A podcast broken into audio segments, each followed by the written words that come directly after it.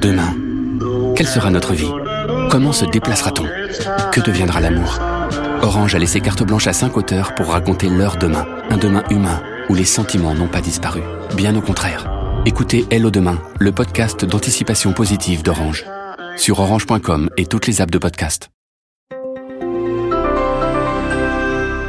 Bonjour, c'est Yves Tréhard. Je vais vous donner connaissance de l'éditorial du 18 décembre 2018 euh, qui s'intitule La raison et les passions. Du pain et du pouvoir, telles sont au fond les deux exigences formulées par les Gilets jaunes. Emmanuel Macron a tenté de répondre à la première par des mesures en faveur du pouvoir d'achat.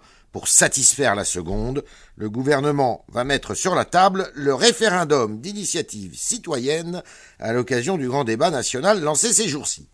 Certes, la démocratie représentative, telle qu'elle fonctionne aujourd'hui dans notre pays, connaît des faiblesses. De scrutin en scrutin, la progression de l'abstention montre que le fossé s'élargit toujours plus entre les Français et leurs élus.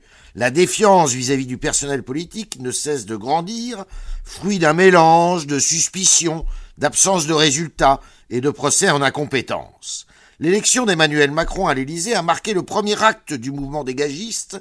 La suite est écrite actuellement par les révoltés des ronds-points qui disent vouloir se réapproprier le pouvoir comme s'il leur avait été volé. Ils entendent avoir leur mot à dire autrement que par, une, que par un vote une fois tous les cinq ans à la présidentielle et aux législatives.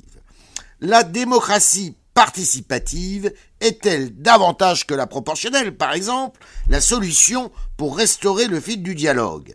À l'heure des réseaux sociaux, alors que la parole n'a jamais été aussi libérée, il convient de ne pas verser dans la démocratie du clic ni dans la démocratie d'opinion.